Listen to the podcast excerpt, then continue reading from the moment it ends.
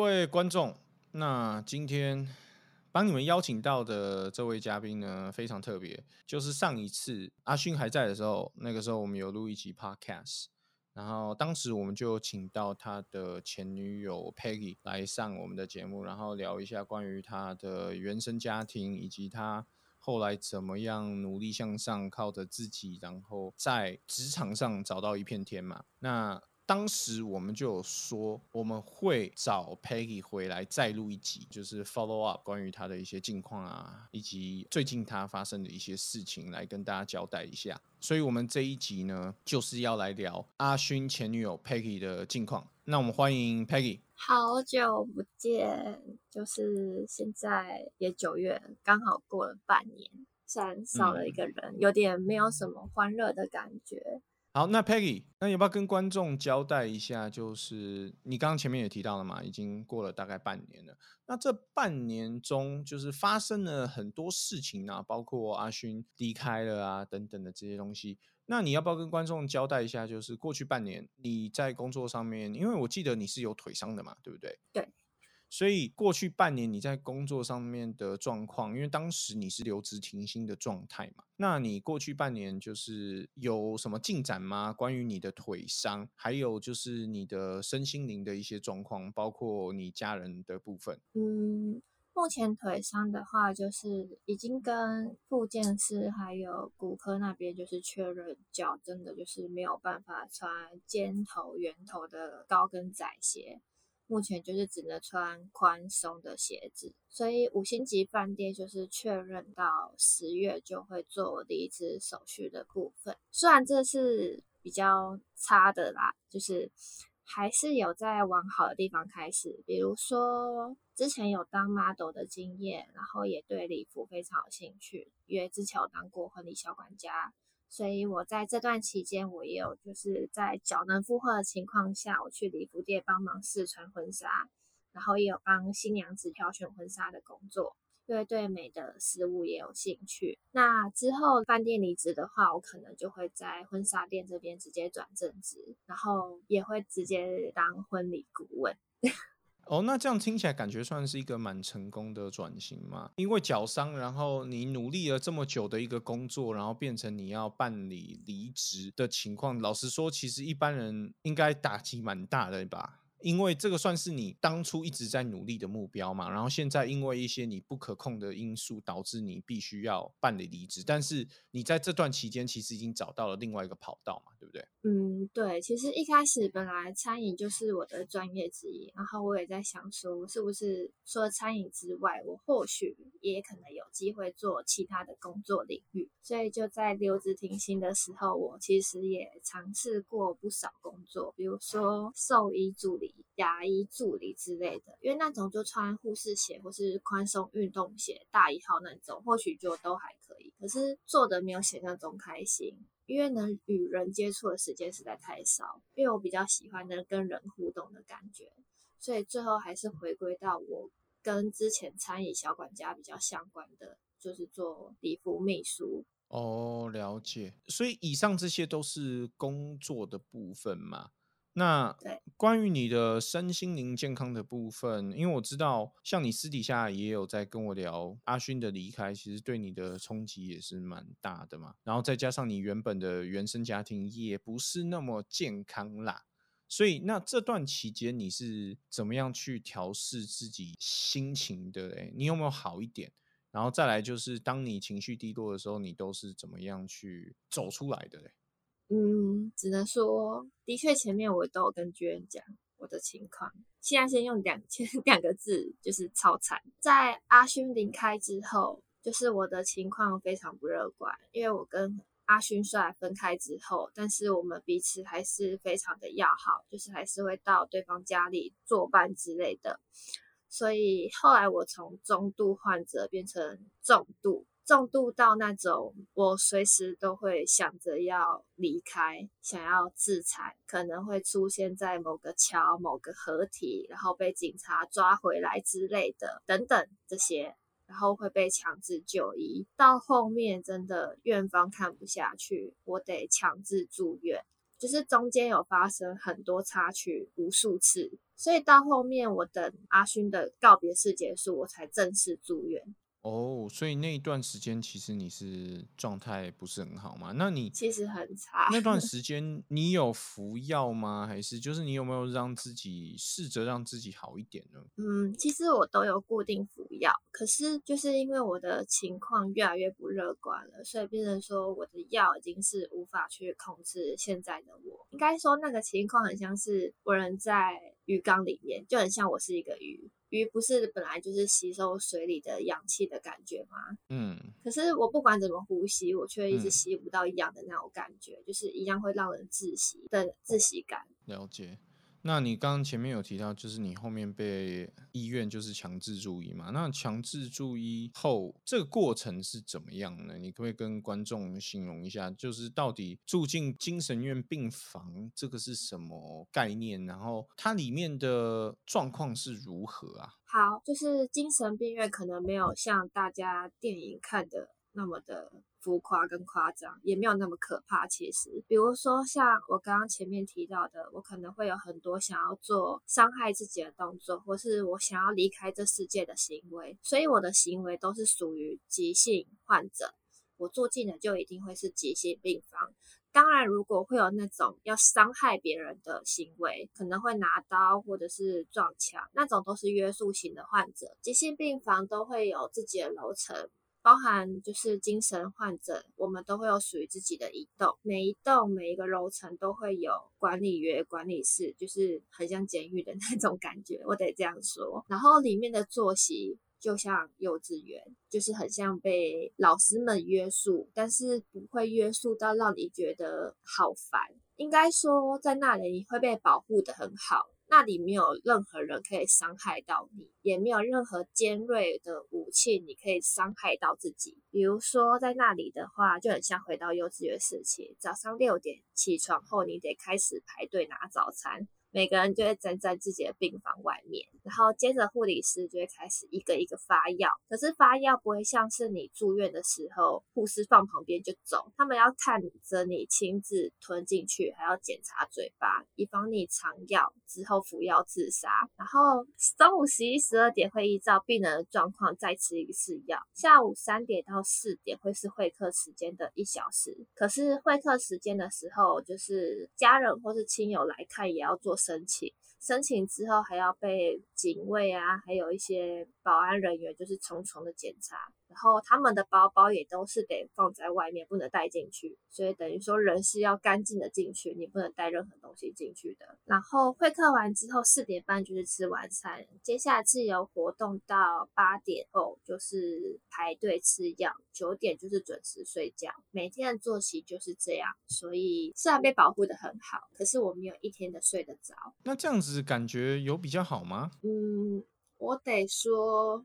在里面住院的时候，我觉得不好。应该说，我被约束、被管制的感觉不好，就觉得这个要管，那个要管，连吃饭时间都要管，连上厕所都还有监视器。厕所是有监视器的，就是那种很没有隐私，就是觉得我又不是真正精神病，可是又好像说精神病没错的那种感觉。那你在里面大概待了多久啊？我其实应该要住更久，但我只住了十天。啊，只住了十天你就出来？我就出来。可是那这样子的话，安全吗？我冒昧的问一下，就是你的状况是他们觉得你可以出来的吗？还是？呃，其实没有，所以他们每个病人都会跟他们说，我想出来，我可以出来的。他们都会说不行，等你家人来跟你讲。可是因为我是那种我不太敢说，就是医生他们会去看说你是不是可以说实话的人。所以有时候医生都问我说：“你想出去吗？”我都会讲不出话来。会问我说：“你能保证你出去不伤害自己吗？”就是我自己也会讲不出话来。就是我的情况会很两极。可是当某一天我起床的时候，我发现哇，这一切都好美好。拉开窗帘，发现哦，外面的鸟在飞。我觉得我明天可以出院。我就跟我的组织说：“我觉得我明天就可以出院，我可以保证我不会伤害自己。”所以。这个时候，我想要跟各位说的是，我其实不一定是忧郁症患者。当如果发现自己的病况是有一点浮动性的，比如说一会很亢奋，一会很忧郁，遇到那种你会动不动掉眼泪、动不动哭泣、动不动的很难过。躁的部分就是你可能会很亢奋，你会很开心，你会很嗨，你可能会很生气、易怒，这是躁郁症。所以这个时候，我的医生们有两派说法。医院们说我是忧郁症、重度忧郁患者，可是心理师们他们觉得我是躁郁症患者，因为我有的时候的确会很嗨，我会很亢奋。我会觉得哇，我一切世界都好美好等等之类的，所以我自己也的确觉得我好像有那么一点躁的成分在，我不一定是全忧郁的感觉，只是郁的成分可能多了一些。那我想要帮观众问的就是说，距离你住院到现在，其实也是过了一段时间了嘛？因为你前面提到是阿勋的仪式办完了之后，然后你去住院，然后住了十天，所以其实也是一段时间了。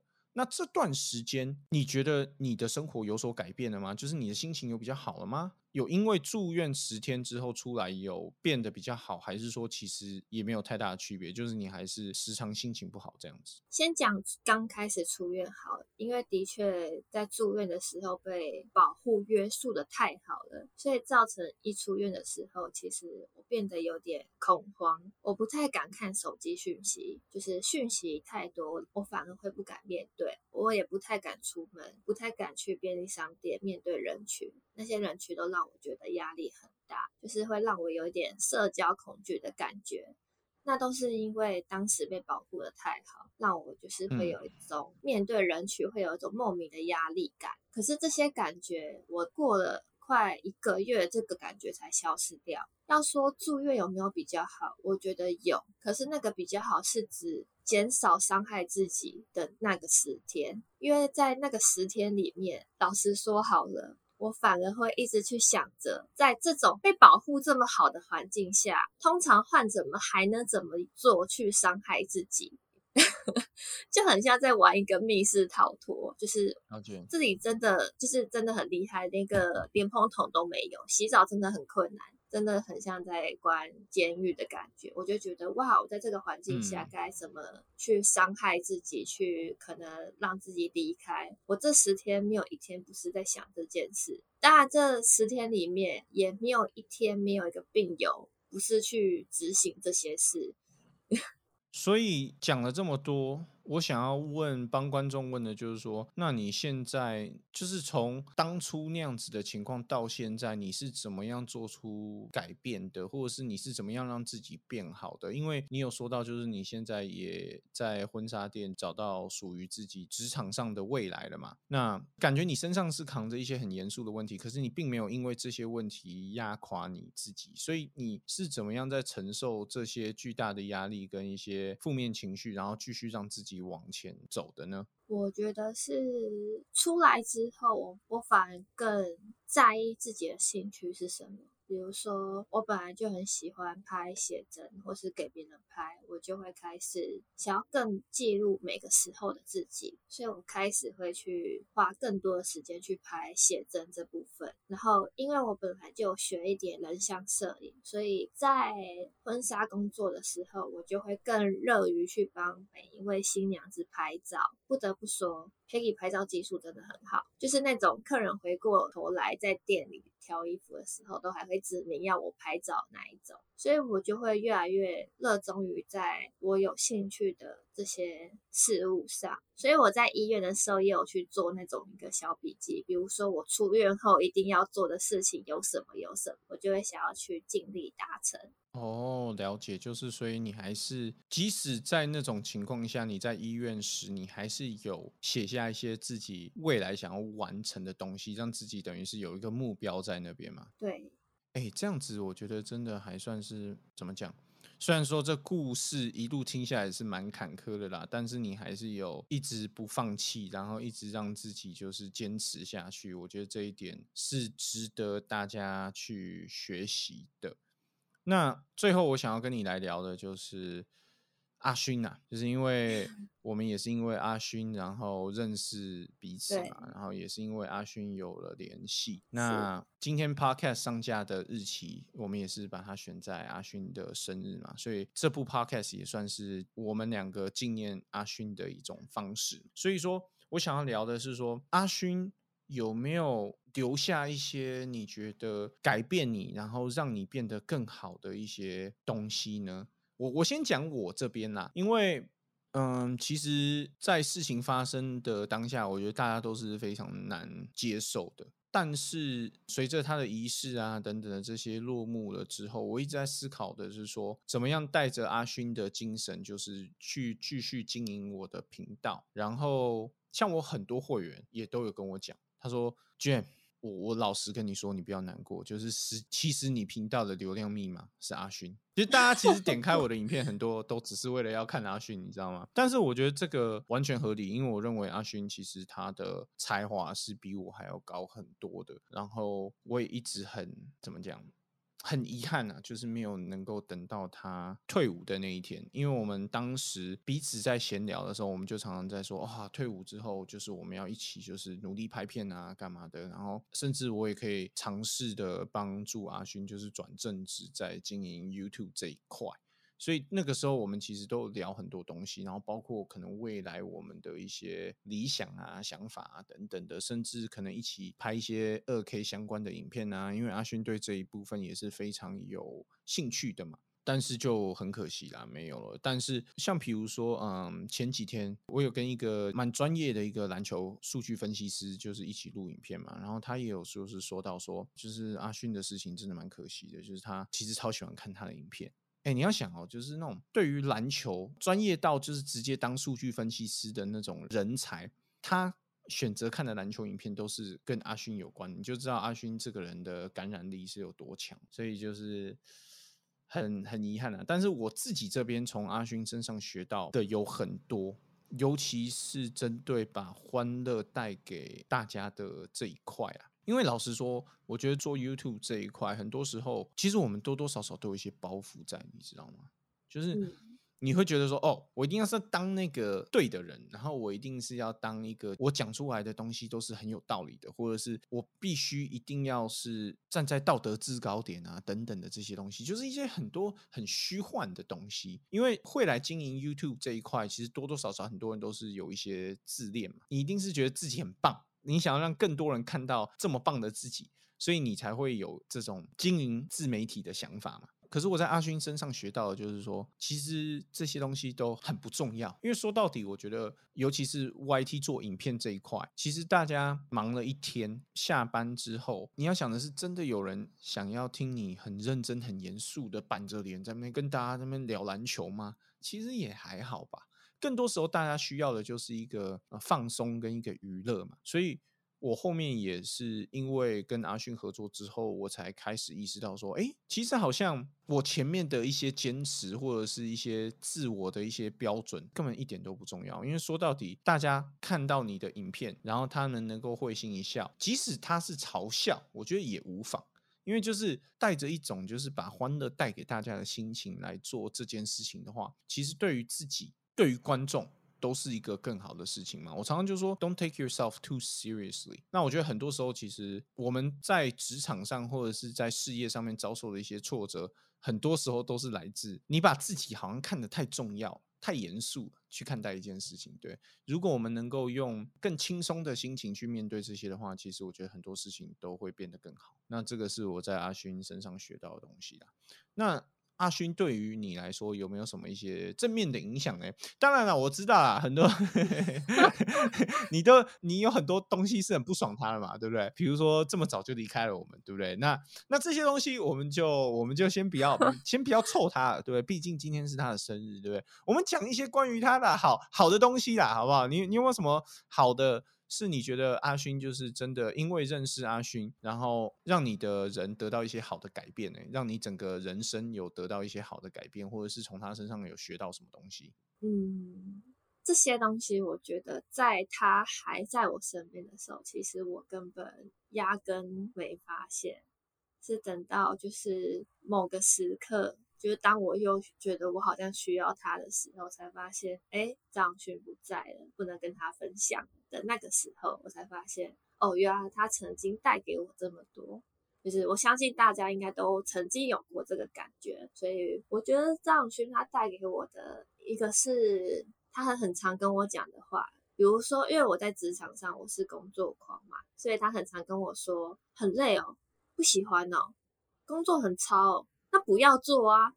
这是他最常跟我讲的话。他从我从餐厅做到饭店，不管做到哪，做到大业，他每个工作都是这样跟我讲。每次去到他家，他都是跟我说很累哦，不要做啊，别做了，明天就辞职来我家。他都是这样跟我讲话。可是后来想一想，也没错，因为他都会跟我说，公司又不是少了你这一个主管就会倒，因为健康的确只有一个。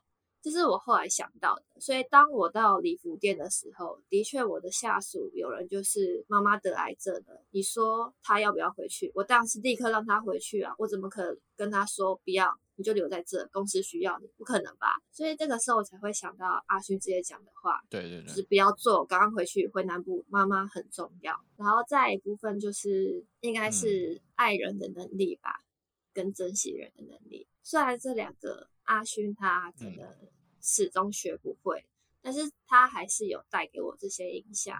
对我，我得这样说，就是他虽然还是没学会怎么好好的去爱一个人跟珍惜人，可是他其实在影片中或是在哪里，他对 GM 或是对大家，他其实一直都很珍惜我们跟粉丝们。他身边的好朋友们，他其实就是用他的方式在爱我们，只是他不懂得怎么去表现出他的爱而已。我得这样说，所以我其实很谢谢他给我一个让我有机会再去爱别人的勇气。虽然他还是错过了一个机会好好来爱我，对，就是这样。以上，嗯。那对啊，那希望呃你能够慢慢走出一些就是你前面提到的这些问题的。当然我知道这些东西都是需要时间的嘛，然后也不会说一下就过了，因为毕竟我觉得阿勋的离开对于所有关心他的朋友啊或者是家人来说都是非常大的影响嘛，这也不是一时半刻就能够放下的东西啦。但是我会希望，就是你能够继续好好照顾自己啦，然后带给大家一些正能量。因为老实说，你跟阿勋上一部影片其实造成了蛮大的回响。我我所谓的回响，不是在于说点阅度啊，或者是我们到底因为做了这个 podcast 哦，我又赚了多少钱这样子，不是这样子，而是说那部 podcast 其实上架之后，有蛮多观众跑来找我，就是。聊他们的原生家庭啊，或者是他们在职场上面遇到的一些不公平啊等等的，所以我必须说啦，就是很多人都是希望你能够更好的，因为可以透过你成功的故事，让大家知道说，其实一个人不管他原生家庭如何，或者是不管他在职场上，甚至是可能感情上遇到什么挫折，只要能够靠自己坚强的意志力，这些东西都是可以克服的。所以，我我是真的非常希望，就是你时不时，如果你有时间的话，你可以多给我一些 update。那当然啦，如果你还要再回来，就是 podcast，我们可以，我们 甚至可以可能半年做一次追踪，也也没问题啊，对不对？就 是让你上来跟观众就是交代一下你的近况啊，你最近如何啊，有没有变得比较好啊，等等的。我相信大家都会想要知道，然后大家也都会希望说你能过得更好啊，因为我觉得从你身上真的可以看到，人只要努力，真的可以让自己变得更好。那希希望我们。都可以一起变好了，对啊，就是加油，然后就是保持联络，真的就是，如果你遇到什么不开心，你需要找人聊天的话，你也可以随时来找我们，因为我觉得人都是需要一个发泄的管道。呃，如果有一些什么不好的事情憋在心里，其实也不是很好。最后，我想要就是 shout out to 你的男朋友，我觉得他这一路走来，他都这样子陪你，甚至是经历过整个阿勋事件，包括你因为他然后变得不是很开心的这一块，我我那时候就其实我那时候在跟你聊天的时候，我有提到啊，就觉得说你你男朋友真的也是蛮难得的啦，就是可以看到你 就是为了阿勋这样子，然后他都还是蛮 OK 的。我觉得你男朋友他的容忍度，他的包容度也真的蛮大，所以。所以我觉得你自己在怀念阿勋的这个过程中，你也真的是要多多替他着想啊。然后也是怎么讲呢？英文有一句话就是说，Be thankful for what you have right now。就是虽然说你跟阿勋之间就是错过了一个嗯原本可能 maybe 可以很美好的一个未来，但是你还有你现在的男朋友，所以你也也是需要好好去珍惜他的啦，对不对？然后就是为了他让自己变得更好，希望希望大家都可以继续变得更好，对啊。那最后你还有什么想说的吗？嗯。因为平常张勋都蛮低调的，不太会让大家知道他的生日，所以希望大家听到这个 podcast 的时候，不管在哪里听到，希望可以在心里可能偷偷的，也可以光明正大的啦，就是跟张勋说一声生日快乐。这样就好了，嗯，至少让他知道他不是孤单的。对对对，这个蛮重要的，因为你有跟我说过，就是阿勋他蛮怕孤单的嘛，对不对？所以就是在他生日这一天，就是希望让大家能够想起他，给他一个，就是给他一个 shout out，好不好？就是祝他生日快乐，一个惊喜啦。对对对，没错。好，那今天就是非常感谢 Peggy 在百忙之中来上我们的 Podcast，然后希望你未来也能继续持续的来我们的 Podcast 玩，就是跟大家报告一下你的近况啦。因为我觉得现在你也成为算是我们 Podcast 的一份子了嘛，大家庭对不对？大家都关心你啊，所以就是希望你能够继续，然后过得更好这样子。好。那今天的节目就差不多这样子啦，那我们下部 podcast 再见啦，拜拜，谢谢。